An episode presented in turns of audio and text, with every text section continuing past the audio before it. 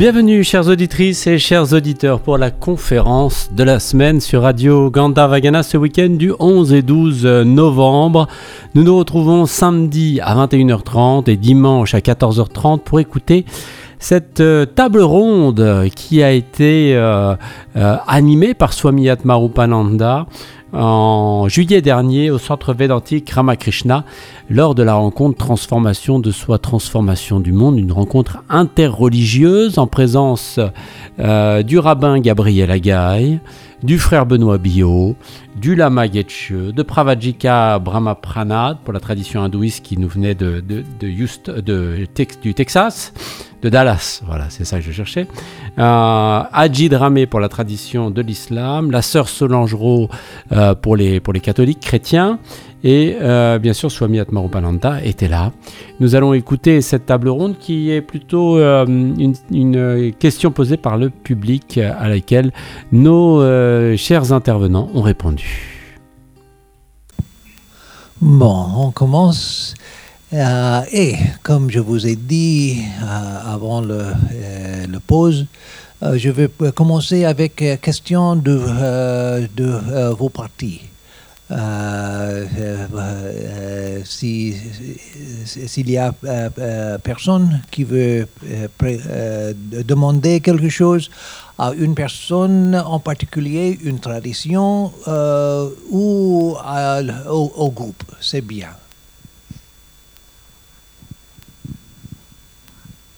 Oui.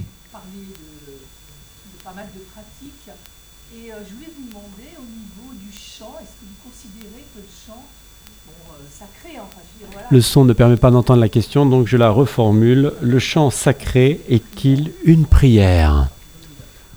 Pour, pour, ce qui est du bouddhisme, on n'a pas euh, de cours ou de pratique spécifique au chant. Par contre, on, dans la pratique, on utilise corps, parole, esprit pour mobiliser et aligner les trois. Et donc, on a beaucoup de rituels où on chante. Et en fait, la, métrique, enfin, c'est versifié, donc c'est presque hypnotique. Il y a des airs différents, évidemment. Euh, et puis les mantras ont aussi leur vibration, leur sonorité propre. Donc on a plein de pratiques avec des mantras différents et, on, a, beaucoup de types de, mantras différents qui utilisent donc l'énergie de la vibration, mais on ne travaille pas l'art du chant en tant que tel, en tout cas. Euh, voilà. Pour nous, le chant est très important parce que la louange, une vie de louange vie bénédictine comme euh, la louange de Dieu et puis la prière pour le monde. Donc chaque fois que nous nous réunissons à l'église, on chante les psaumes. Et les psaumes occupent une grande partie de, de la prière. Donc on chante les psaumes et puis donc euh, il y a des textes qui sont lus. Puis donc euh, c'est très important pour nous. Alors on apprend, on apprend à poser sa voix quand on entre au monastère. Et puis pour que le, le chant qui est une, une unité. Et à travers le chant, je crois que c'est l'unité de la communauté qui se forge. Euh, oui, une harmonie. Hein. Donc c'est très important. Et les autres sont très touchés. Bon, s'ils ne comprennent pas les paroles, les psaumes, quelquefois des, paroles difficiles, bon, ça arrive qu'ils soient touchés, voyez, par une parole. Mais souvent, c'est le chant. Et des gens qui ne sont pas croyants, qui viennent qui viennent à la prière, ils sont touchés, ils découvrent ben, quelque chose. Euh, je vais juste me permettre un petit rajout. Il y a certains rituels qu'on appelle des rituels de, des rituels de protecteurs, donc c'est des, divinités courroucées, mais du coup les chants sont vraiment très graves. Vous avez peut-être déjà entendu les moines de Kyoto avec leur voix très grave. Donc là, lorsqu'on entend ces chants, on est comme subjugué et on s'assoit, on s'assied. Donc ça, ça, pose le mental et du coup on se met à l'écoute et pour écouter, il faut se taire intérieurement. Donc il y a certains chants qui ont cette mission-là et d'autres chants qui ont plutôt pour objectif d'augmenter notre énergie. Donc comme certains kirtans, où là l'énergie est on monte, on monte, on monte, on se repose, on monte, on monte, on se repose, on monte, on monte, on se repose. Donc certains chants, certains rituels utilisent ça aussi. C'est plutôt énergétique que l'art du chant, on va dire. Alors nous, on a ce qu'on appelle le zikr. Alors moi, je ne fais pas la différence entre le zikr et le chant, parce que dans le zikr, quelquefois, on met du... Il y a des zikr où, euh, effectivement, c'est, le zikr, c'est quoi? C'est des... Euh, c'est euh, louer Dieu à travers euh, ces, 99 noms, donc les noms les plus usuels. Mais quand je disais que je ne faisais pas la différence entre le zikr et, le chant, parce que le zikr peut, se transformer en chant. C'est-à-dire, quelquefois, elle disait on dansait, mais on est tellement en transe que. Donc, comme par exemple, j'ai dit La ilaha illallah, la ilaha illallah, Muhammad Rasulullah. Alayhi salatullah. Voilà, donc euh, c'est en même temps du zik, en même temps du chant. Donc, euh, Et euh, quand, quand il y a le dhikr dans, dans ta est-ce que les femmes peuvent danser ça, chanter ça avec les hommes Quand je dis danser, c'est, ça, dépend, ça dépend des tarikhas. Par exemple, dans la Tijaniya, ce n'est pas, pas permis du tout. Quoi. Par contre, dans le, dans le mouridisme, il y a une branche du mouridisme où, effectivement, c'est des tambours et eux, ils dansent jusqu'à jusqu'à tomber en transe. Quoi. Mais nous, dans, moi, dans, ma, dans ma tariqa, les femmes sont en donc les hommes sont devant, les femmes sont derrière. On peut euh, faire du zikr, mais euh, danser, euh, non, ce n'est pas permis. Mais moi, je danse avec mon mari, par contre, je me le permets.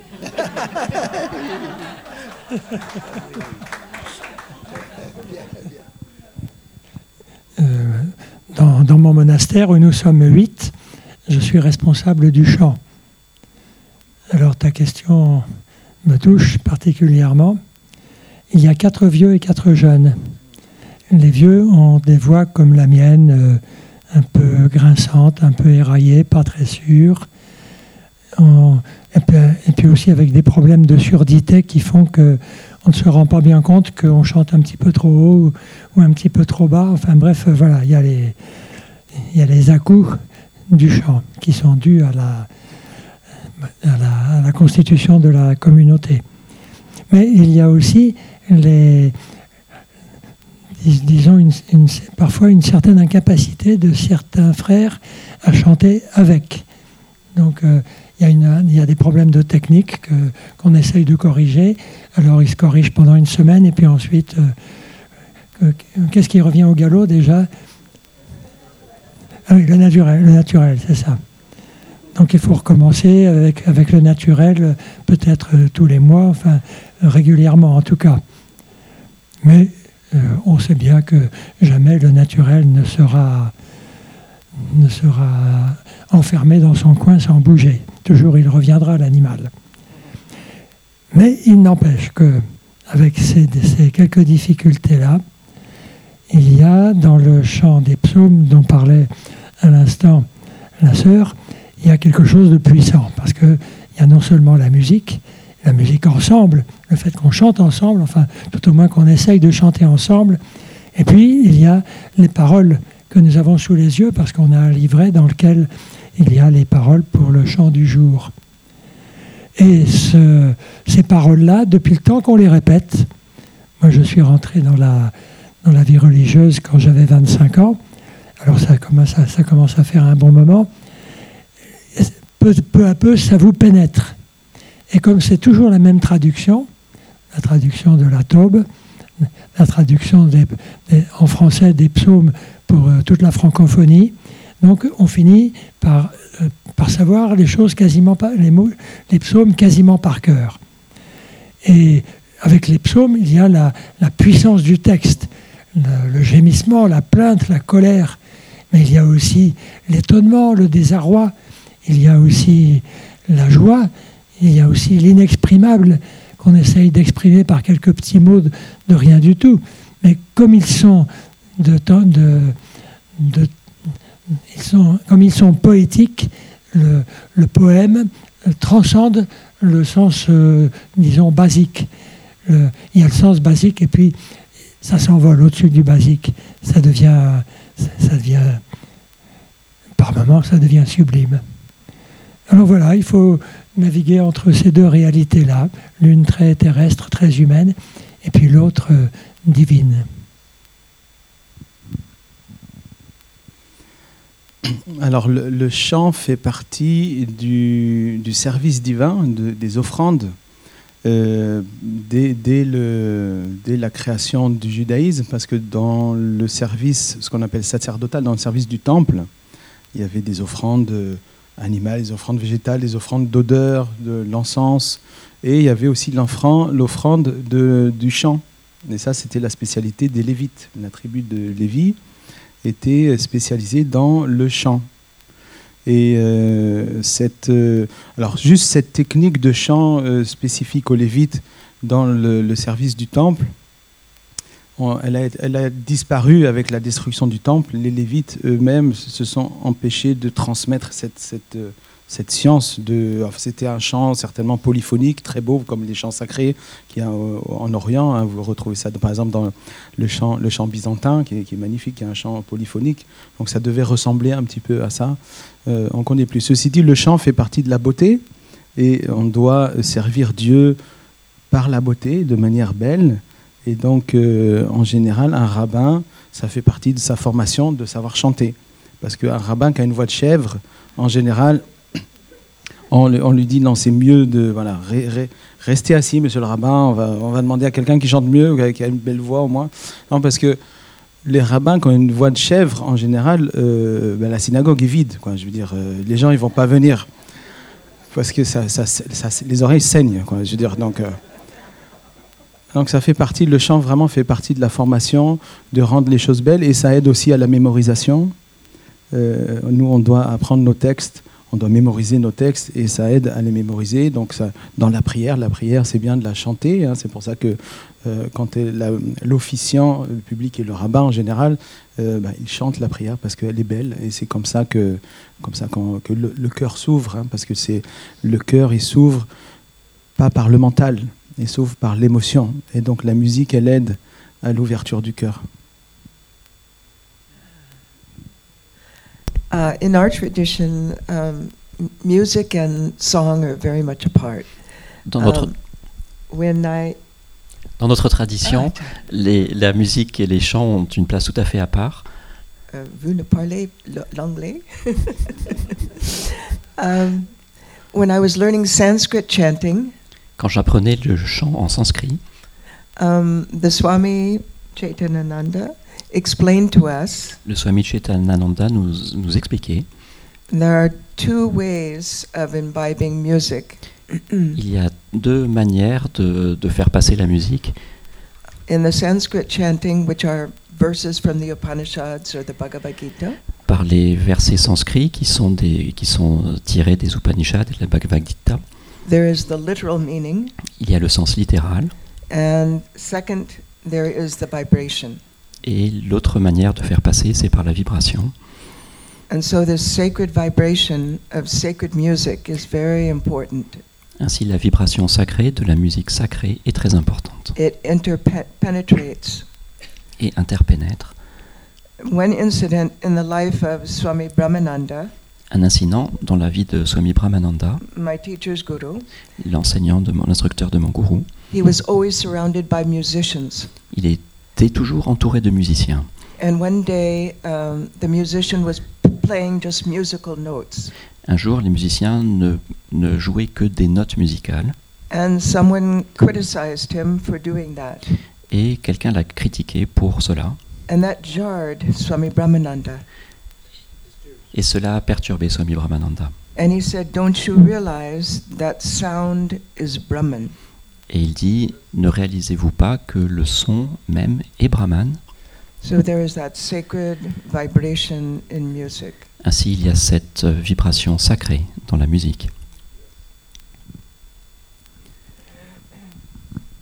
Et je veux ajouter que Swami Vivekananda disait que la musique est l'adoration plus haute pour ceux qui euh, comprennent euh, la musique c'est l'adoration la, plus haute. Euh, parce que euh, en, chantant, euh, c'est très très facile de concentrer le mental. Très, l'esprit, I'll use uh, Even a very gross-minded person becomes concentrated with music. Même une personne avec l'esprit grossier peut se concentrer avec la musique. Oui, oui. Et Saint Augustin disait, chanter, c'est prier deux fois. Bien. Il y a une autre question avant de commencer avec le. le- oui, Parvati. Alors, comme hier, on n'entend pas la question. Moi, je l'entends parce que j'ai la possibilité de la séparer du reste. Euh, comment ne pas rentrer dans une pratique euh, mécanique et garder l'intention pure? Ah, ah, oui, oui. Oui, oui, c'est bien ma bonne question. Je dirais que le contraire d'une pratique mécanique, c'est une pratique inspirée. Et l'inspiration peut venir de différents plans. Donc pour certains, ça va être le sens, pour certains, ça va être la dévotion, pour certains, ça va être la sonorité, pour certains, ça va être la beauté de ce qui est visualisé. Donc c'est très variable, mais chacun peut trouver son angle pour être touché au cœur et pratiquer avec le cœur, mais du coup, les angles sont variables. Et donc la richesse d'une tradition, c'est de proposer une diversité d'approches ou de pratiques, de rites qui vont aider l'individu à être inspiré, à se réinspirer et à voilà, pratiquer avec le cœur. Et voilà. Mais c'est très difficile. Moi, j'accompagne des méditants. Mon challenge, c'est de les faire méditer 30 minutes par jour. Mais c'est très difficile d'avoir une telle régularité. Donc pour ça, mais en fait, il faut jouer sur des leviers, les connaître, les découvrir, savoir ce qu'ils apprécient, ce qu'ils aiment moins, et donc appuyer sur des leviers qui vont les inspirer. Et ça, c'est tout l'art du guide de, trouver ce qui va mettre un petit peu d'humilité dans cette pratique qui parfois devient sèche. Donc ça dépend aussi des, motivations et de pourquoi la personne pratique, pourquoi elle veut pratiquer, pourquoi elle pratique plus. Donc voilà, c'est il y a du boulot. Alors ce matin, on parlait de, quand on a parlé de la transformation de soi, moi je disais que cette transformation doit être qualitative. C'est-à-dire que ça ne sert à rien de prier, euh, je ne sais pas, de faire des 100 unités de raka dans la nuit. Si je sais que je ne vais pas me concentrer, il vaut mieux que je me concentre sur deux prières, mais qualitatives, que de faire euh, euh, plusieurs prières qui ne me serviront pas à grand-chose. quoi. Voilà, donc moi, en tout cas, c'est comme ça que je précise. Quand je, quand je suis fatiguée, là par exemple, on parlait du jeûne du lundi et du jeudi. Moi, en ce moment, je ne jeûne pas parce qu'il fait trop chaud. Parce que je sais que quand je vais jeûner, je vais pas. euh, Il y, des- il y a des rituels qui, que, que je ne vais pas pratiquer, donc ça ne sert à rien, c'est contre-productif. Voilà, donc c'est comme ça que je pratique. moi.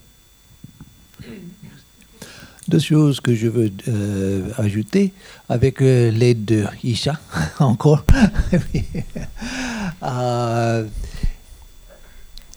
Uh, it helps a great deal to practice uh, among uh, other practitioners. Cela aide beaucoup de pratiquer avec d'autres personnes qui pratiquent.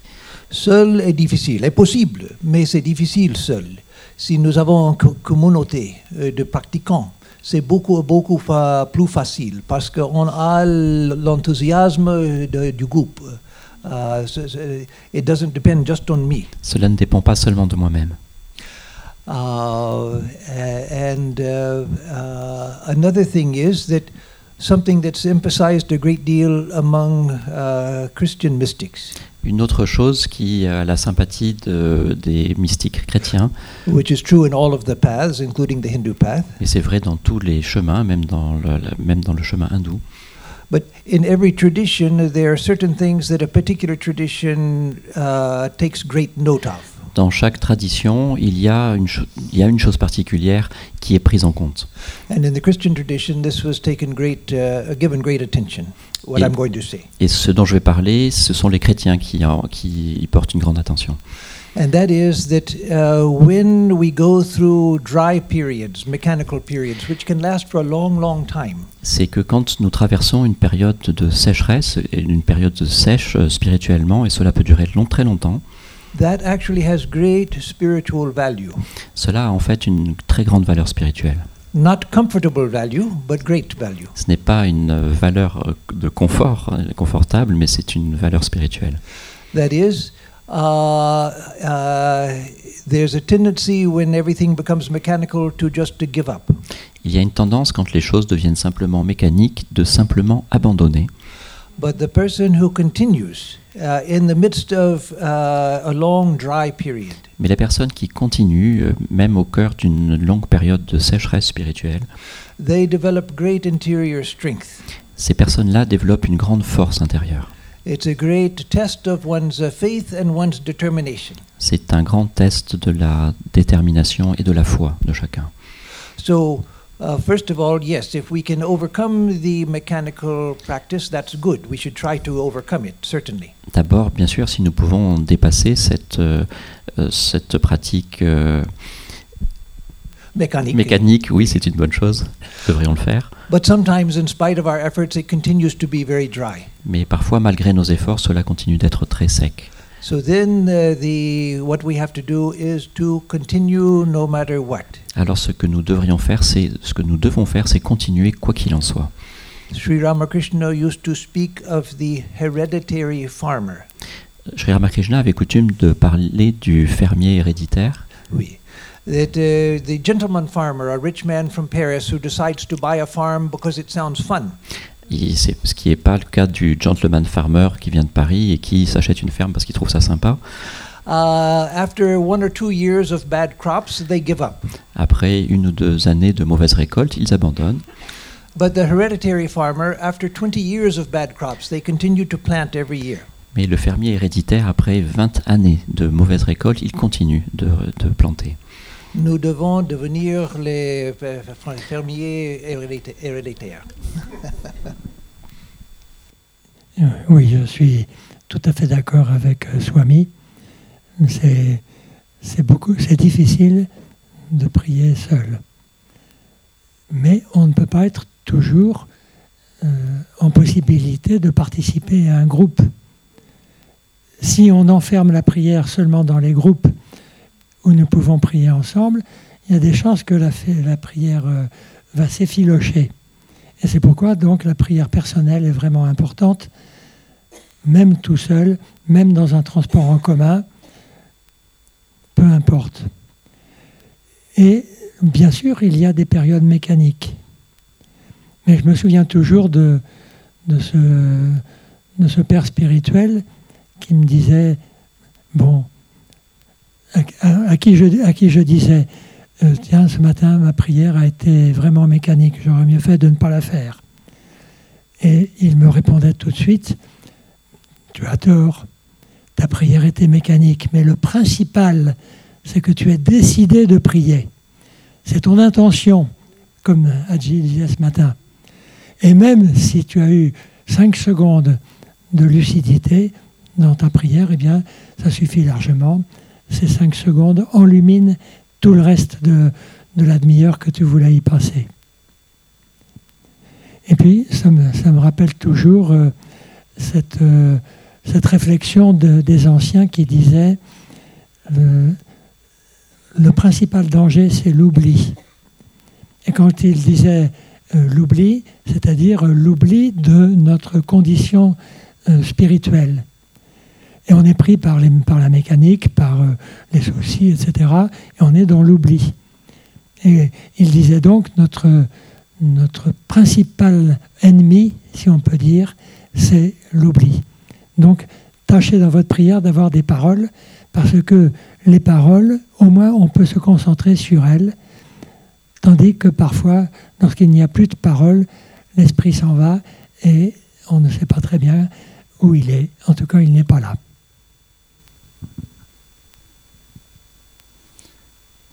Alors, tout ce qui a été dit précédemment, c'est des choses euh, auxquelles ben, je. comment on dit je, souscris à 100%. Merci. euh, le français, c'est pas ma langue maternelle, contrairement aux apparences.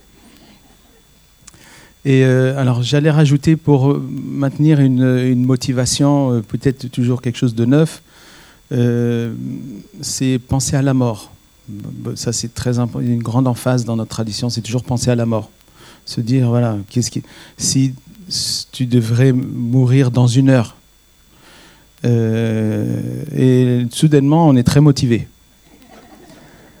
Donc euh, voilà ça aide ça aide à repenser à la mort. Et puis euh, ce, problème du, du, du- mécanique c'est dans tous les tous les pans de la vie pas seulement dans la spiritualité on a ça dans le couple. Euh, la première chose c'est voilà, donc, il faut toujours trouver euh, des stratégies de renouvellement, ben, tout ce qui a été dit précédemment, mais toujours trouver du, neuf.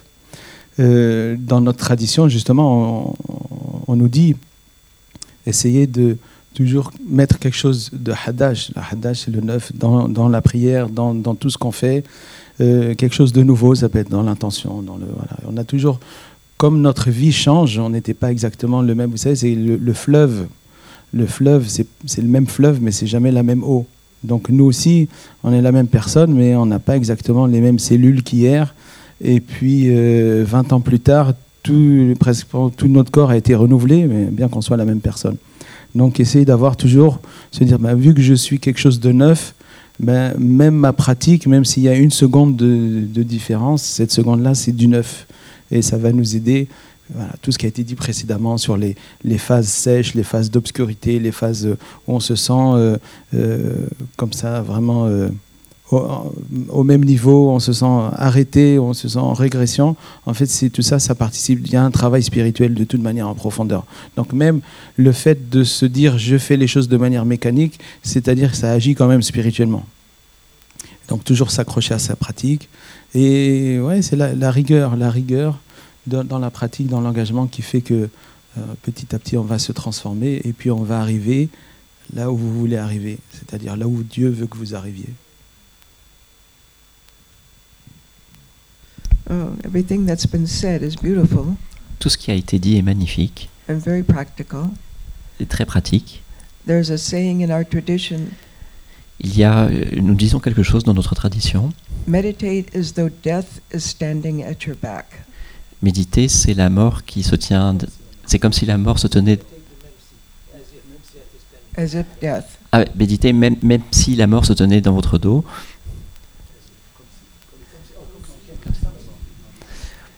Another method is what Swami Vivekananda advised Une autre méthode est conseillée par Swami Vivekananda.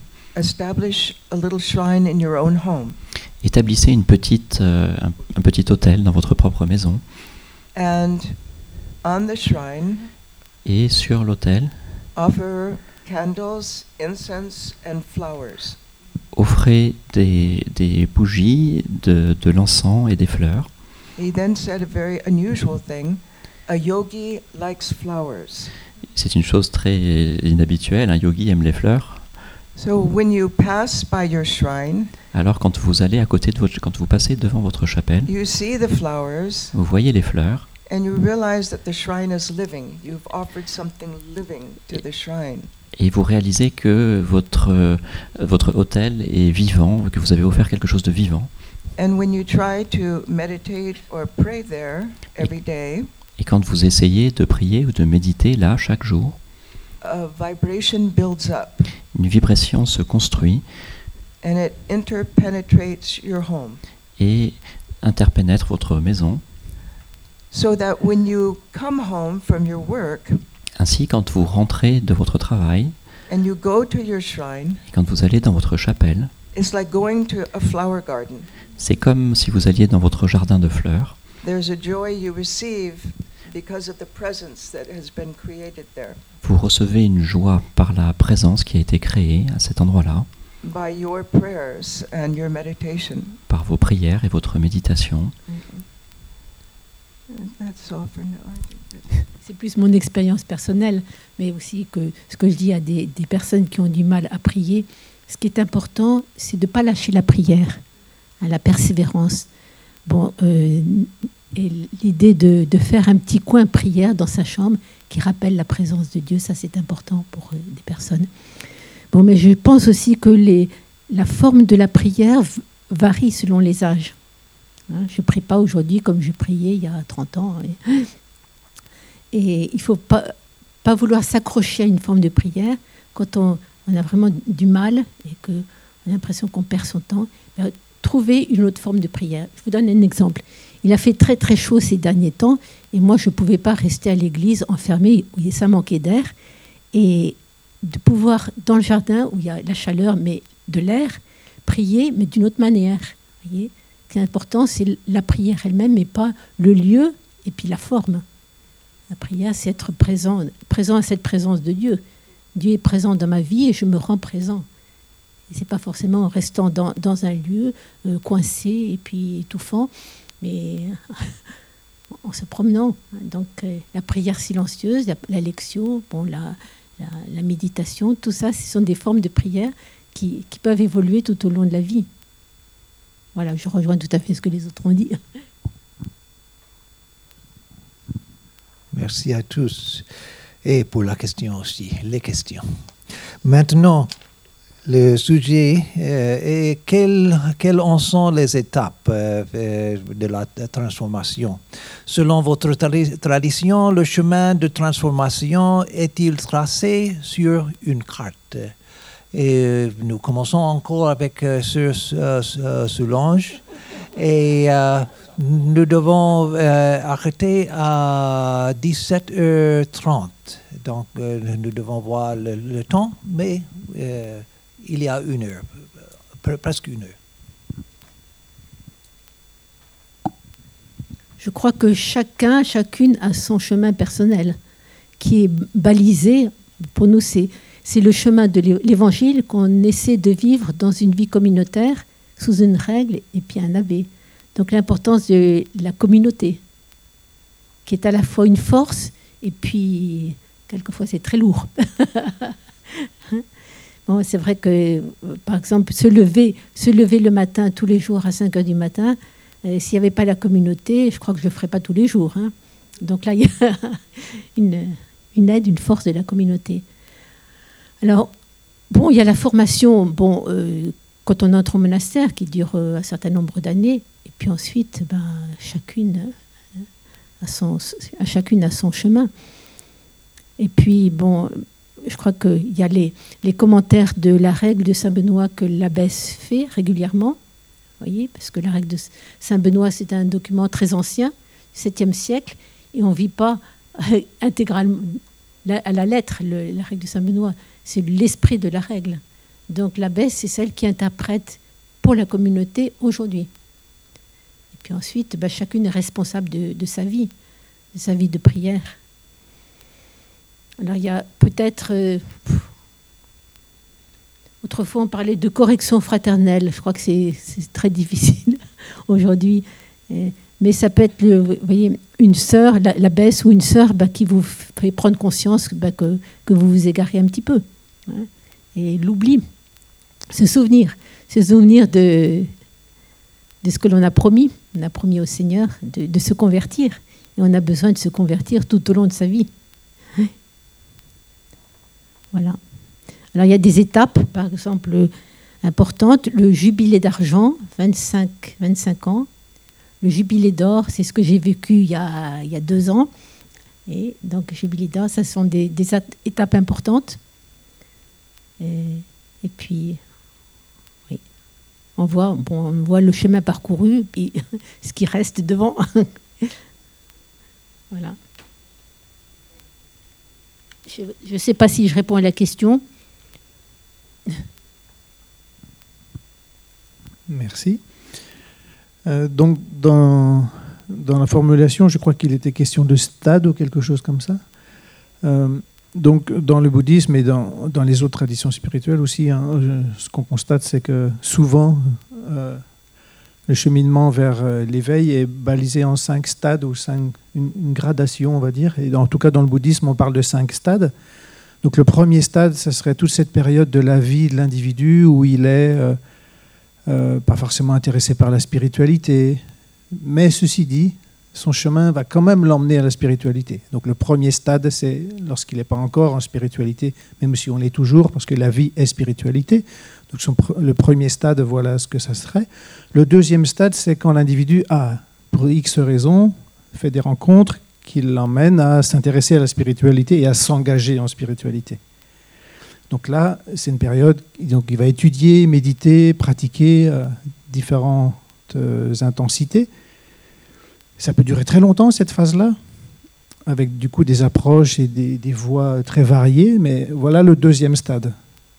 Et ce deuxième stade va aboutir à la rencontre avec sa propre divinité, sa nature divine, le samadhi, ou chez les chrétiens, on va parler d'illumination aussi. Donc le troisième stade, ce serait donc ce degré euh, de réalisation très profond, qui est vraiment authentique, profond et universel, qui transcende toute, euh, toute voie spirituelle. Et donc dans le bouddhisme, on appelle ça l'introduction à la nature de l'esprit, à notre nature de Bouddha. L'individu fait une expérience d'éveil authentique, mais c'est pas pour autant que sa psyché est complètement euh, nettoyée, balayée, purifiée. Et du coup, à ce troisième stade qui est marquant, qui peut être marqué même dans un calendrier, hein, c'est une expérience qui peut durer quelques secondes, quelques minutes, quelques heures. Généralement, ce n'est pas quelques heures, c'est soudain. Mais en tout cas, c'est vraiment marquant et très profond. C'est une révélation, peut-être la révélation, Euh, le dévoilement. Mais à partir de, à partir de ce moment-là, l'individu sait. Il a senti goûter quelque chose qui est vraiment marquant. Et sur cette base-là, il va pouvoir accéder à des pratiques ou alors à une compréhension des pratiques qu'il connaît depuis longtemps, ces pratiques, mais qu'il ne savait pas décoder ou lire sous l'angle de la révélation. Du coup, il va pouvoir, et c'est c'est particulièrement le cas des tantras. Les tantras, en vérité, sont faits pour être pratiqués. Enfin, il y a beaucoup de classes de tantras, mais les véritables, enfin, les tantras, en vérité, sont faits surtout pour être pratiqués à partir de cette expérience-là. Et donc, le quatrième stade, ça va être tout ce cheminement du pratiquant qui connaît cette nature profonde, mais qui ne peut pas forcément s'y reconnecter à souhait. Et durant le quatrième stade, il va continuer à purifier ses conditionnements, son karma, son ignorance, enfin, les voiles qui l'empêchent de demeurer en le samadhi. Et donc, tout au long du quatrième stade, il va accroître sa capacité à se placer dans le samadhi, à demeurer dans le samadhi. C'est le samadhi lui-même qui va être le purificateur de ce qu'il a purifié pour gravir les, échelons suivants. Et du coup, ces expériences, l'ampleur, la profondeur euh, des expériences vont être de plus en plus. Enfin, ça va se stabiliser, ça va s'accroître. Et donc, les pratiques, les pratiques vont devenir puissantes parce que pratiquées depuis le samadhi. Et donc, tout ce quatrième stade, ça va être cette longue période d'élévation dans les différents degrés euh, de réalisation où l'individu va se purifier de plus en plus subtilement jusqu'au cinquième stade où là, il est complètement Bouddha. Avant, ce serait comme un Bouddha, mais un apprenti, qui a encore euh, le naturel revient au galop, etc. Et au, cinquième stade, le courant de conscience est tellement nettoyé qu'il n'y a plus ce naturel samsarique hein, qui, le fait retomber ou sortir du samadhi.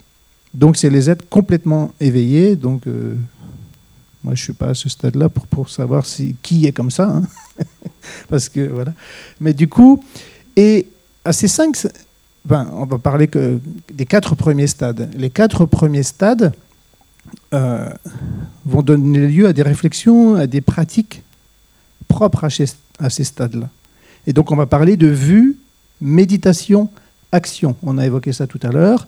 En fonction de notre niveau spirituel, ben, on va étudier certains sujets, donc certaines vues philosophiques ou métaphysiques ou transcendantes, ou des vues plus relatives. Ça va donner donc des méditations en lien avec ce degré de pénétration médita- méditative ou pas.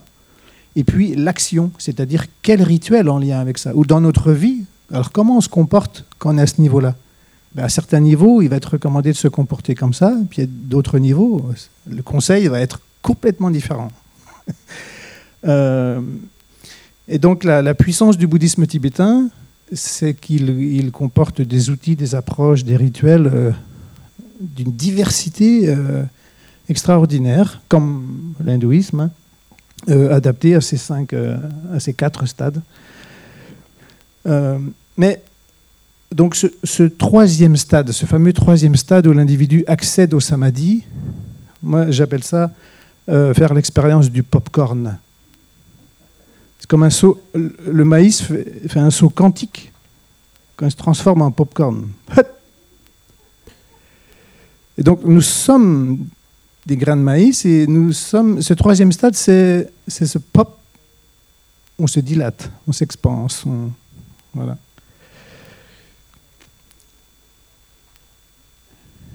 Et puis, on parlait de rafraîchissement tout à l'heure. euh, L'objectif de la pratique et des rituels, par la régularité, parfois on va tomber dans la routine, mais dans nos rituels, on a ce que l'on appelle un casseau. C'est sur l'autel, on rafraîchit les offrandes. On met une petite goutte d'eau euh, dans les bols d'eau pour rafraîchir les offrandes. Mais en fait, c'est le geste symbolique pour nous replacer en l'intuition qu'on a du samadhi ou de ce qu'évoque pour nous euh, la nature profonde. Donc on rafraîchit notre samadhi. Et quand on a l'habitude de le faire lors de rituels, et eh bien ce rafraîchissement, on va le faire à, travers des casseaux dans le quotidien. À chaque fois qu'on monte dans un ascenseur, à, à chaque fois qu'on monte dans notre voiture, à chaque feu rouge. Chaque chose qu'on retrouve régulièrement dans la vie peut devenir une cloche de vigilance où on va rafraîchir notre connexion, euh, notre samaya, rafraîchir notre samaya. Euh, voilà. Euh, bon, ben écoutez, euh, pour revenir sur les chansons, euh, oui, j'ai oublié de le dire quand même, c'est une grave erreur de ma part. Dans la tradition tibétaine, on a les, fameux chants de Milarepa. Donc Milarepa est un anachorète très célèbre et euh, ces, livres, enfin, ces chants sont souvent appelés les 100 000 chants de Milarepa. Donc c'était un yogi qui était très souvent en retraite dans la montagne, dans des grottes, mais il allait chercher de la nourriture et il répondait aux invitations des villageois qui souhaitaient ses enseignements et ses bénédictions. Et donc il enseignait avec des chants spontanés. Euh, donc le, chant est, important aussi pour euh, voilà. Et pendant le confinement, alors j'ai rien à voir avec Milarepa, mais pendant le premier confinement, je me suis mis à la guitare et j'ai spontanément eu envie d'écrire mes chansons. Je joue aucune chanson, euh, mis à part les miennes, je ne joue rien d'autre. Donc j'ai composé plein de chansons et plein de textes que je qualifie de cantiques, des cantiques bouddhiques. Euh, et j'ai trouvé du coup que le chant m'a vraiment aidé. C'était même une thérapie ou très intéressant d'explorer la musique, le chant et l'écriture. Donc j'ai été très très prolixe euh, ces années-ci. Voilà. Maintenant, il faut que je me challenge pour mettre euh, en forme ça avec des, des vrais musiciens. Voilà. Alors, moi, dans ma tradition, on va dire que tout vient d'une chaîne de transmission donc euh, une chaîne de transmission qui part de Mohammed, donc euh, sallam, le messager d'Allah, à travers euh, ses quatre compagnons et puis des imams, les, grands imams qu'on connaît, hein, donc qui ont transmis avec eux tous les, hadiths, donc les préceptes, les, pratiques qui viennent du prophète sallallahu alayhi wa. Et puis, en ce qui concerne la tariqa tijaniya, donc, euh, mon grand-maître, c'est. Euh, j'ai parlé du Cher tout à l'heure, mais mon grand-maître, c'est Cheikhna Ametijani. C'est pourquoi on parle de Tijania. Donc, Cheikhna Ametijani, c'est quelqu'un qui est né en Égypte et qui a vécu au Maroc et, qui a une grande confrérie au Maroc et qui, plus ou moins, a, influencé toute l'Afrique de l'Ouest. Moi, je suis originaire du Sénégal. Donc, on aille en euh, Mauritanie, au Mali, au Sénégal, au Nigeria, jusqu'en Guinée. Donc, voilà, la tariqa tijania est très, très, très, très présente au niveau de l'Afrique de l'Ouest. Autre chose que je voulais dire, comme quand, tu parlais, Swami, de la carte, euh, moi, la carte, euh, c'est pas moi qui le choisis. Ça dit que je ne me lève pas un matin pour dire que je vais devenir Tijania. C'est euh, pas quelque chose que j'ai choisi. Mon, en tout cas, c'est le cher qui, qui juge que je suis arrivé à un état et qui me dit je vais te donner le werd. Le werd, c'est-à-dire c'est un ensemble de rituels, de pratiques spirituelles, mystiques qu'il me donne et que je suis obligée de signer un contrat moral avec la communauté parce que c'est une communauté, la tariqa. Euh, quand je dis signer un contrat moral, c'est quelque chose que je suis obligée de respecter. C'est-à-dire que c'est comme si euh, je prenais un prêt à la banque et je suis obligée de rembourser tous les mois. Sinon, Donc, ce n'est pas quelque chose que j'ai décidé d'un coup en disant je vais devenir tijanien. Non, c'est quelque chose qu'on m'a donné. Moi, je me rappelle, mon père était contre quand je lui dit que je vais prendre le werd, parce que lui, mon père n'a pas voulu me le donner, et c'est le cher qui me l'a donné. Donc, parce qu'il disait que c'est quand même un ensemble de contraintes tu es quand même euh, assujetti à pas mal de choses. C'est quand même du temps qui te prend le matin euh, de faire des huertes, de faire des prières la nuit, de jeûner pratiquement toute l'année, euh, les, les lundis et les jeudis. Donc, ce n'est pas donné à quelqu'un d'autre. Il faut être spirituellement bien, en tout cas bien dans sa tête, et puis être dans une assise spirituelle pour pouvoir le faire et j'ai cheminé avec le cher là et voilà et jusque là voilà quoi. Donc moi ma carte c'est ça c'est ça. C'est euh, cette transmission qui, euh, qui, qui, qui vient du prophète et qui a été euh, plus ou moins essaimée à travers les imams et puis jusqu'au jusqu'à mon cher qui m'a donné ce verre et qui m'a fait confiance. Dans la tradition chrétienne chrétienne occidentale le chemin commence en général dans la famille c'est-à-dire qu'il y a dans la famille une transmission. On dit au sujet de la famille que c'est une petite église, une ecclésiole. Ce n'est pas toujours le cas, bien sûr, mais normalement ça devrait l'être. Et la famille est aidée en cela par euh, l'Église entière, la grande Église. Et tout cela est très important parce qu'on a besoin d'être structuré. Aujourd'hui, il y a beaucoup d'hommes et de femmes, de jeunes, jeunes hommes, jeunes femmes, qui ont eu une expérience spirituelle importante et qui désirent euh, se consacrer, se laisser consacrer comme religieux, religieuses, prêtres, mais qui n'ont pas eu cette structuration d'origine. Et dans les monastères, dans les séminaires, on voit bien le problème. Et c'est pourquoi une bonne partie du temps n'est pas tellement de l'ordre de l'enseignement, mais surtout de l'organisation de l'intériorité de ces jeunes hommes et de ces jeunes femmes. Ce qui fait d'ailleurs qu'on a beaucoup besoin des vieux. Parce que, comme moi, nous sommes nés dans une époque où la structuration était peut-être excessive, et nous avons beaucoup lutté contre cela, mais à la longue, nous, avons été amenés à reconnaître que c'était un bienfait. Donc il y a cette période qui est exprimée euh, pour les enfants par le catéchisme, par le baptême, la première communion, par la confirmation qui a lieu vers l'âge de 16, entre 16 et 17 ans, par là. Et ensuite, euh, ceux qui le désirent sont invités à, participer à la vie de l'Église, à entrer dans des groupes euh, de, de foi, de partage, souvent d'ailleurs, euh, comment dire, inspirés par le milieu social ou bien par le travail, qui, travail professionnel qui est exercé par tous ces gens-là. Et puis vient un moment, en général vers les 40-45 ans, où il y a un questionnement. C'est une sorte de, vérité psychospirituelle, on pourrait dire. Beaucoup se posent la question, est-ce que la profession que j'ai est la bonne? Est-ce que ça me correspond vraiment?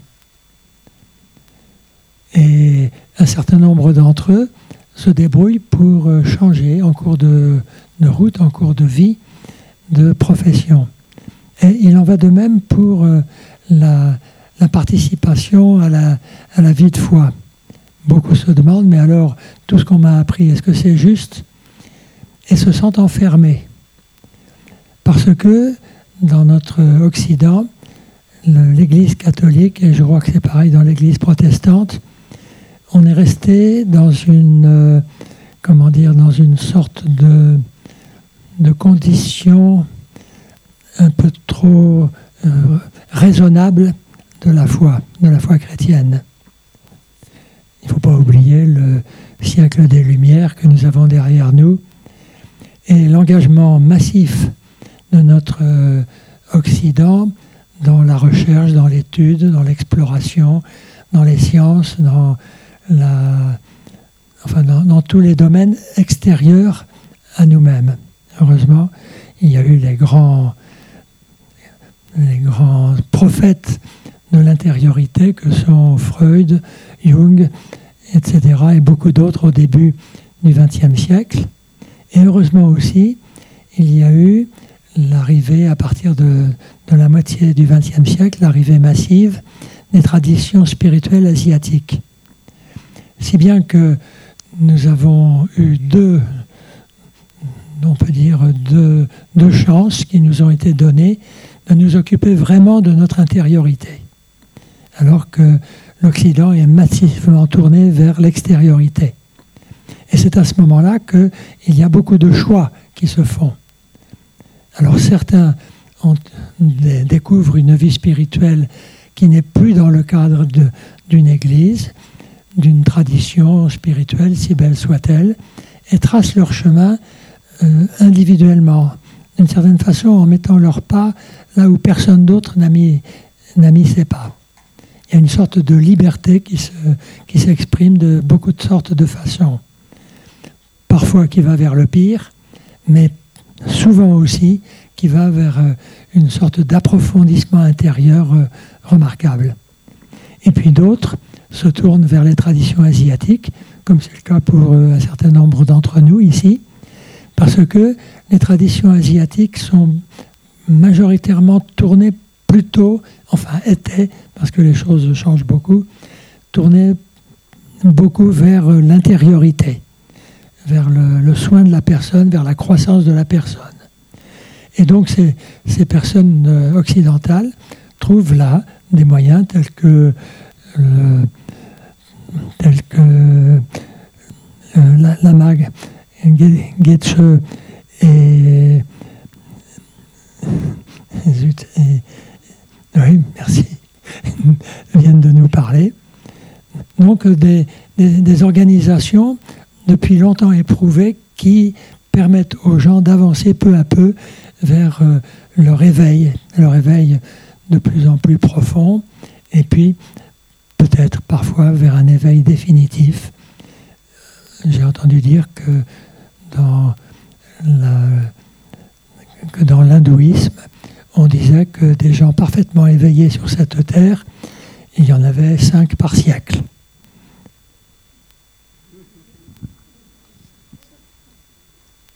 Ah, nous, on dit qu'il y en a au moins 36. C'est l'inflation.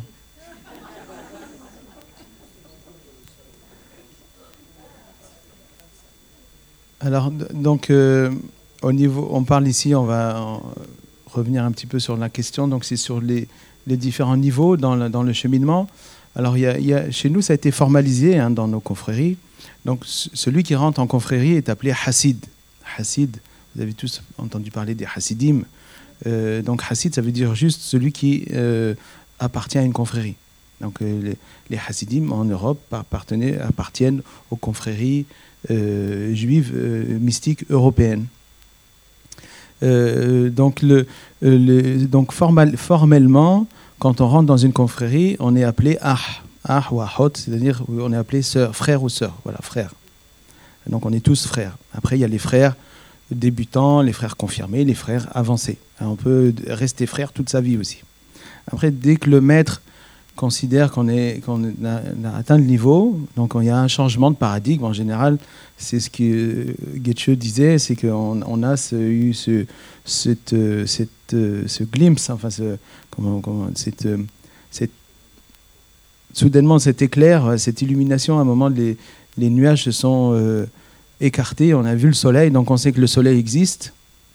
Euh, à ce moment-là, on peut euh, passer à un niveau supérieur qui est, le, qui est être maître. Déjà, donc dans la confrérie, on passe au niveau de maître. Pareil, il y a les maîtres débutants, les maîtres avancés, les maîtres confirmés. Euh, et après, donc les maîtres en général, c'est ceux qui s'occupent d'un petit groupe, parce que c'est par petits groupes hein, dans les confréries.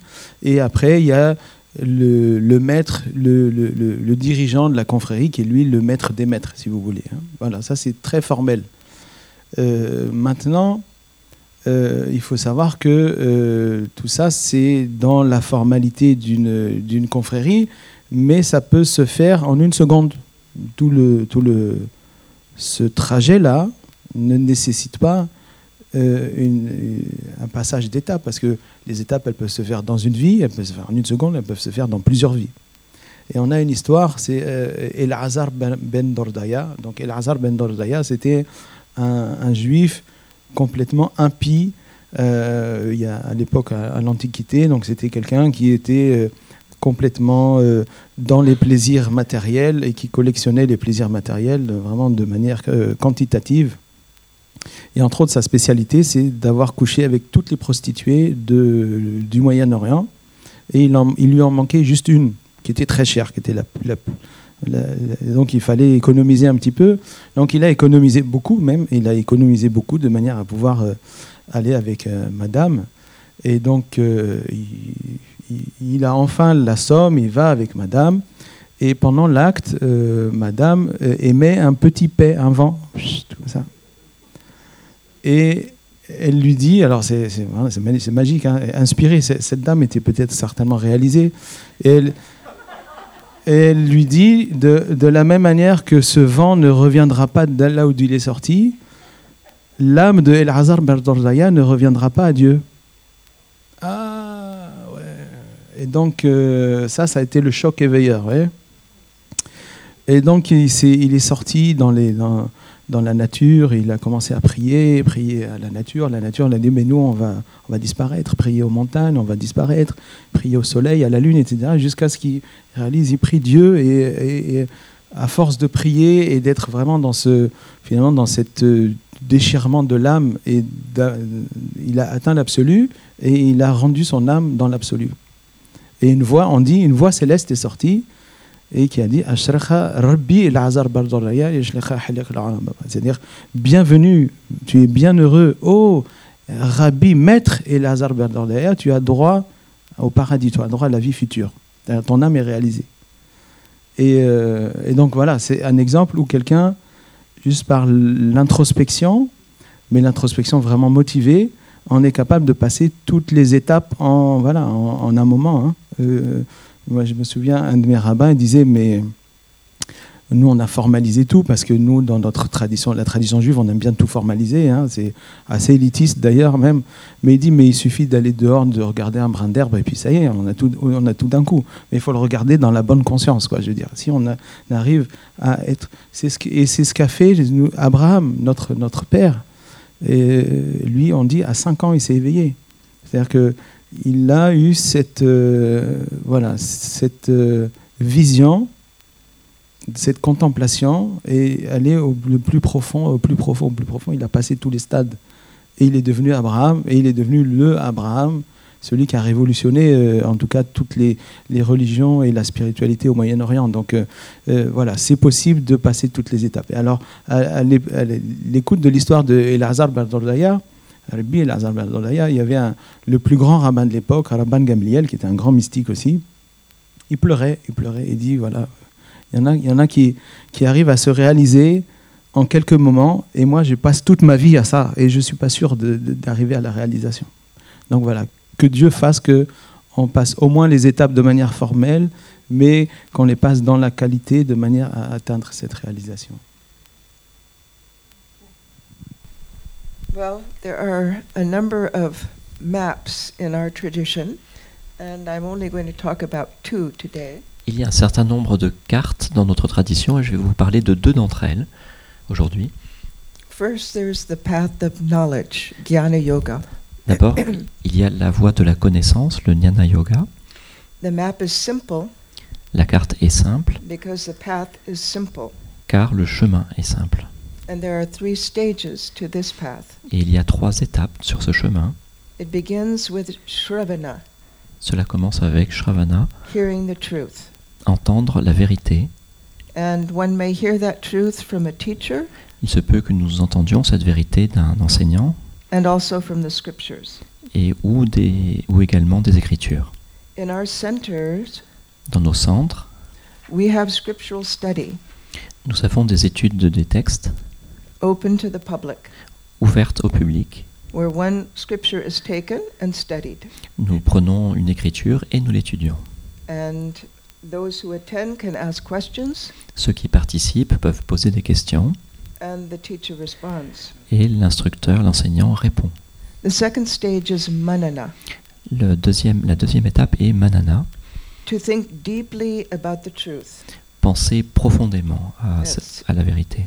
Not just in intellectual understanding, Pas simplement au niveau de la compréhension intellectuelle, but to really dive into the truth mais il s'agit véritablement de plonger dans la vérité and to ask as many questions that you need to et de poser autant de questions qu'il est nécessaire in order to own the truth. afin de s'approprier la vérité. So, in that way, we resolve our doubts, De cette manière, nous résolvons nos doutes. And our knowledge becomes part of our thinking. Et notre connaissance fait partie de notre pensée. And assimilated into our way of life. et est assimilée dans notre manière de vivre. And the last stage is nididhyasana, Et la dernière étape est Nididhyasana, a single minded meditation upon the truth une méditation euh, dirigée vers seulement la vérité until the truth is realized. jusqu'à ce que la vérité soit réalisée. And for the path of Jnana Yoga, Et pour le chemin du Jnana Yoga, and that truth would be Aham Brahmasmi. cette vérité serait Ab- Aham Brahmasmi. I am Aham, Brahman. Aham Brahmasmi, je I suis am Brahman. Brahman. Je suis Brahman. I am that light of divinity. Je suis cette lumière de divinité. Et voici votre chemin. Le deuxième chemin, c'est le chemin de la dévotion, Bhakti Yoga. Now, there are different maps on this path, Il y a différentes cartes sur ce chemin, but I'll give a very simplified version. mais je vais donner une version très simplifiée. First of all, there's the problem. D'abord, il y a le problème. And what is the problem? Et quel est le problème? We've forgotten God, Nous avons oublié Dieu, which is the true reality of our very being. qui est la véritable réalité de notre propre être, the center and purpose of our life. le centre et le but de notre vie. So, what is the solution? Alors, quelle est la solution? All practices in bhakti yoga Toutes les pratiques dans le Bhakti Yoga are aimed at remembering God. sont dirigées pour se souvenir de Dieu. And there are two wings of this one solution Et il y a deux ailes à cette solution unique, purification of the heart la purification du cœur and remembering God. et le souvenir de Dieu. And these two practices work together Et ces deux pratiques travaillent ensemble to bring us closer to the reality of God. afin de nous amener plus près de la réalité de Dieu. They develop within us a growing love for God. Elles développent en nous une, euh, une- un amour croissant pour Dieu. And this love, by its very nature, Et cet amour, par sa, par sa nature même, drives us to want to become closer to the object of our love. nous conduit de plus en plus près de l'objet de notre amour. So, the end of the path of love À la fin de ce chemin d'amour, is the love, lover, and beloved il y a l'amour, le, celui qui aime et celui qui est aimé, become one. qui deviennent un. Only love is left Seulement l'amour reste, because God is love. car Dieu est amour. So, what does that look like? Alors à quoi cela ressemble-t-il?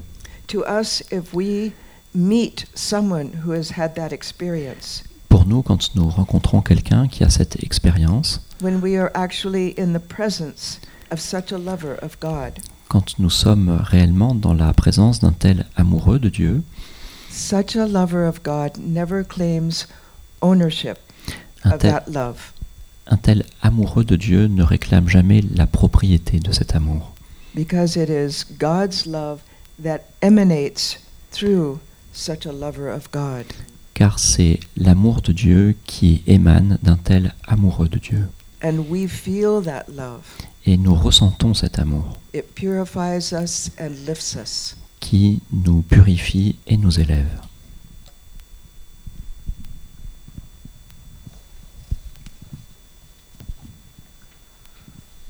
Euh, je vais euh, euh, parler un peu de le, euh, le chemin de yoga, Raja Yoga et de Karma Yoga aussi, mais, mais- mais- brièvement. Euh, Raja Yoga, il y a les euh, huit étages de Ra- Raja Yoga. But actually, they're not eight stages where you do one and then you go to the next. Mais en fait, il n'y a pas huit stations où nous allons de l'une à l'autre. Uh, they are practices that uh, you practice uh, together. Il y a des pratiques que nous devons pratiquer ensemble, But the emphasis is on uh, is on a particular stage at a particular point in our spiritual life, even if we're practicing the others. mais nous soulignons certains aspects plutôt que d'autres à certaines étapes de notre pratique. Uh, so the first two, two stages have to do with uh, uh, purification, moral and ethical purification, and self-discipline. Les deux premières étapes euh, ont trait à la, à la purification intérieure, extérieure et à la discipline personnelle. Uh, the various uh, uh, traditions have analyzed the spiritual path into different stages. Les différentes traditions spirituelles ont euh, analysé les différents chemins en fonction d'étapes. and we can see how they uh, uh, uh, how there are parallels uh, between these different analyses of the path. Et nous pouvons voir les, les parallèles entre ces différentes analyses d'étapes. For instance, there is the, the classic analysis of the path uh, according to some of the uh, great Christian thinkers. Par exemple, le- le- l'analyse de ce chemin selon les grands penseurs chrétiens. A very simple analysis, uh, but that is its value, its simplicity. Ce sont des analyses très simples, mais cela, c'est sa valeur, c'est la simplicité. And that is uh, via purgativa, via uh, illuminativa, via uh, unitiva. C'est the, the, the path of purification, path of illumination, path of unity. c'est le, le chemin de l'illumination, de la purification et de l'il- l'illumination. And so, in all traditions, there is this, this emphasis on uh, beginning with purifi- self purification. Dans toutes les traditions, nous dé- démarrons en, en- en soulignant le chemin de la, par- de la purification. In the uh, uh, Buddhist path, there's the, uh, the, uh, the Bodhisattva yana, the path of the Bodhisattva, Sur, dans, dans le, dans la tradition bouddhique, il y a le chemin du bodhisattva and the practice of the paramitas, the perfections. et la pratique de la perfection, des perfections. And so, those start with also moral purification. Et, ce- et celle-là commence également par les purifications morales, though eventually they become transcendental virtues. même si euh, finalement elles deviennent des vertus transcendantes. So in yoga also, uh, the path of yoga, one begins with purification. Dans le chemin du yoga également, nous commençons avec la purification. Why? Why is that? Pourquoi cela? Why in all of these paths does one begin with the uh, uh, purific- self-purification? Pourquoi dans tous ces chemins nous commençons par la purification de soi? Because uh, it is the the noise in our minds that keeps us from progressing on the spiritual path. Car c'est le bruit dans notre esprit qui nous empêche de progresser sur le chemin spirituel. And it's through self-purification that the mind becomes clear. Et au travers de la purification de soi, le mental devient clair. Uh, when the mind begins to become clear through the path of purification, Et quand le mental devient clair grâce au, au chemin de la purification, then the, uh, the path begins to become much clearer. alors le chemin commence à devenir de plus en plus clair. So again, coming back to yoga, there's first uh, the first two stages of purification. Pour en revenir au yoga, les deux premières étapes de, son, de purification, The next two uh, steps are also for a type of uh, higher purification. les deux étapes suivantes concernent également une purification plus élevée, That is the uh, pa- the practice of asana and pranayama. c'est-à-dire ce sont les pratiques des asanas et du pranayama. The uh, original purpose of asana, or the uh, the uh, perfecting the uh, posture, Le but originel des asanas ou la- du perfectionnement de la posture was not to make your body beautiful ne consistait pas à rendre votre corps magnifique or to fight old age, ou euh, à, à vous battre contre le- contre la- l'avancée de l'âge. which people like me have already lost the battle. Des gens comme moi ont, avons déjà perdu la bataille. But the purpose of asana and pranayama was to uh, purify the life force within the body. Mais le but des asanas et du pranayama consistait à augmenter la force de vie dans le corps, the élan vital. l'élan vital. Uh, to uh, uh, when the élan vital, the prana, the vi- the vital force within the body is purified, Quand le prana, l'élan vital dans le corps est purifié, then the mind becomes clear and calm. alors le mental devient plus clair et calme.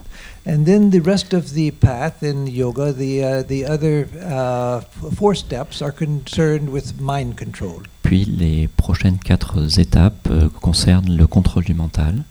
So uh, purification, D'abord purification, then uh, illumination, puis illumination and union. et l'union. The via purgativa, via illuminativa, via unitiva, uh, in uh, Latin, at least in my uh, poor uh, Latin pronunciation. Au, au moins dans ma prononciation latine. Uh, so in karma yoga, that I will deal with very briefly. Je vais parler de cela brièvement dans le karma yoga. Not because it's unimportant, but because in order to leave time for others. Pas parce que ce n'est pas important, mais c'est pour laisser plus de temps aux autres. In fact, I uh, want especially to mention Karma Yoga because uh, Father Benoit asked me why I had not mentioned it. En fait, je vais parler du karma yoga parce que frère Benoît me demande pourquoi je n'en ai pas parlé. So, Karma Yoga, the path of action, is the great path of. c'est- Le Karma Yoga est le chemin de le yoga quotidien. Uh, everyday yoga, le le yoga yoga. quotidien. Le, uh, the path of uh, making every action a spiritually illuminating action. Le chemin qui consiste à rendre chaque action euh, illuminée. Uh, and so, again, like in the path of purification, De même, euh, comme sur le chemin de la purification, one uh, begins by learning to act uh, unselfishly. on commence par agir sans égoïsme. That's a huge thing C'est une chose difficile. because everything we do, we do with a calculation of what's my profit. Car tout ce que nous faisons, nous le faisons par calcul. Où est mon avantage? If we can get to the point Si nous pouvons arriver à ce point où nous nous posons pas la question euh, comment cela peut-il m'être utile, then the job of pur- purification has been accomplished. alors le travail de purification a été accompli. That's a great step, C'est une étape très importante. but one possible for all of us. But- but one a step that is possible for all of us. Mais c'est une étape qui est possible pour chacun d'entre nous. Uh, and uh, so then we learn uh, at the same time, we try to practice uh, uh, working with attention, En même temps, nous apprenons à travailler avec attention. paying attention to everything that I do. Nous faisons attention à chaque, à chaque chose que nous accomplissons. Small things like even picking up the glass, to be conscious that I'm picking up the glass, Même des petites choses comme prendre un verre, être conscient que nous saisissons ce verre, washing the dishes, faire la vaisselle, cutting the grass, couper l'herbe, uh, milk uh, for, uh, pour, pour Isha, uh, milking the cows. traire les vaches. So, uh, uh, uh, uh, uh, learn, learning to act unselfishly and then learning to act with attention, pleine conscience. Apprendre à agir sans égoïsme et apprendre à agir avec attention. La pleine conscience qui est très, très euh, développée dans le bouddhisme, très, très euh, développée dans le bouddhisme. Dans chaque tradition, mais c'est une spécialité du bouddhisme. Um, and so, th- uh, through these practices of learning unselfishness and learning to pay attention, Ainsi, par ces pratiques, euh, apprendre à, à travailler sans égoïsme et en- avec euh, attention, the mind, the higher mind begins to awaken. le mental supérieur de- commence à s'éveiller. And what we, where we want to get in karma yoga is, Et nous, là où nous voulons aller dans le karma yoga, is where we see, we, the mind becomes uh, so uh, clear that we begin to see spirit everywhere. c'est atteindre un état où le mental devient si tellement clair que nous commençons à voir l'esprit, euh, la spiritualité partout. That which several of our speakers from different traditions have spoken of. C'est ce dont, ce sont, euh, c'est ce dont la plupart d'entre nous de différentes traditions avons déjà parlé. And then all of our action becomes a worship of that which we see uh, before us. Puis chacune de nos actions devient comme une euh, adoration de cet idéal que nous voyons devant nous, Uh, a worship of the visible God or the visible spirit or the visible Buddha nature. La- l'adoration d'un, d'un, esprit euh, visible devant nous, un- un Bouddha visible devant nous. Uh, and uh, th- that leads us to the uh, uh, to the uh, realization of our unity with that uh, reality, Et cela nous conduit à l'unité avec cette réalité, the non-dual, the non-dual state. l'état non duel. So again, the uh, the different uh, uh, uh, the different paths. If you see uh, the different traditions have different descriptions. Well, let me start over. Even within the same tradition, there are different paths. Within each tradition, there are different descriptions of the path. Dans chaque euh, tradition, il y, a chaque- il y a différents chemins et dans les différentes traditions, il y a différentes euh, manières d'expliquer ces chemins. But through the study of comparative religions, Mais l'étude des religions comparées, we begin to learn how to read the uh, the the ideas of other traditions. nous, nous apprenons à lire les idées dans les différentes traditions through a sympathetic entering into the other tradition, into the uh, viewpoint of the other tradition. au travers d'une, euh, du point de vue de la sympathie envers les autres traditions. And then we begin to see the resonances, the similarities between our traditions Al- as far as the stages of the path go. Alors nous commençons à voir les, les résonances entre les différents, les, simira- les similarités entre les différentes traditions au fur et à mesure des différentes étapes. Bien. Il y a les derniers, euh, derniers mots.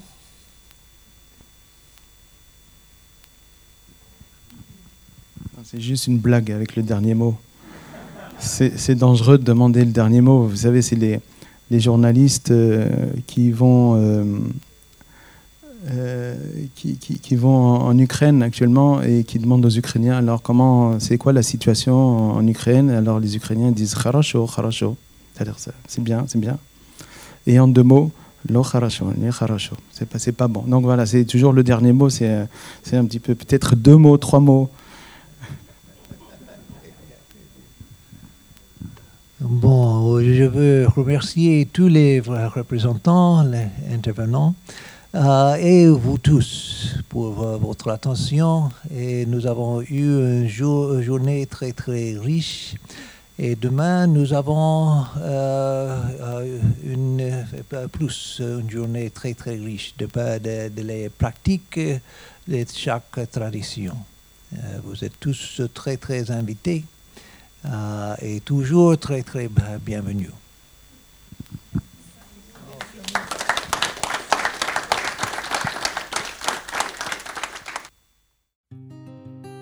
La rencontre interreligieuse, transformation de soi, transformation du monde. C'était donc la table ronde, la deuxième euh, table ronde de cette euh, rencontre. Nous pouvons réécouter l'ensemble de la rencontre sur www.rggweb.fr. Vous allez dans rubrique conférence et vous choisissez euh, rencontre interreligieuse. Et là, vous avez toutes les rencontres interreligieuses qui ont été données au Centre Védantique et que nous avons enregistrées au fur et à mesure de ces années.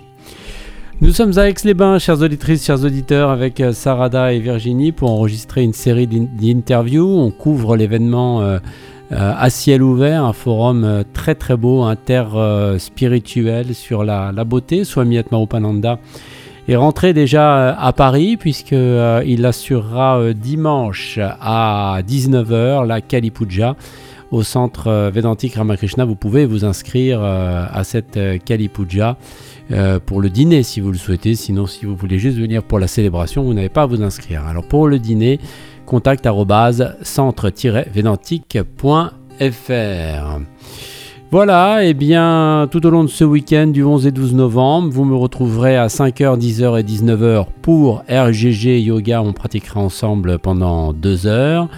Et vous retrouvez le programme de Swami Atmarupananda, Sagesse Védantique au quotidien, ce qu'est le Vedanta, samedi à 14h30 et dimanche à 21h30. Je vous souhaite ce qu'il y a de mieux pour votre croissance spirituelle à l'écoute de notre antenne. A tout à l'heure.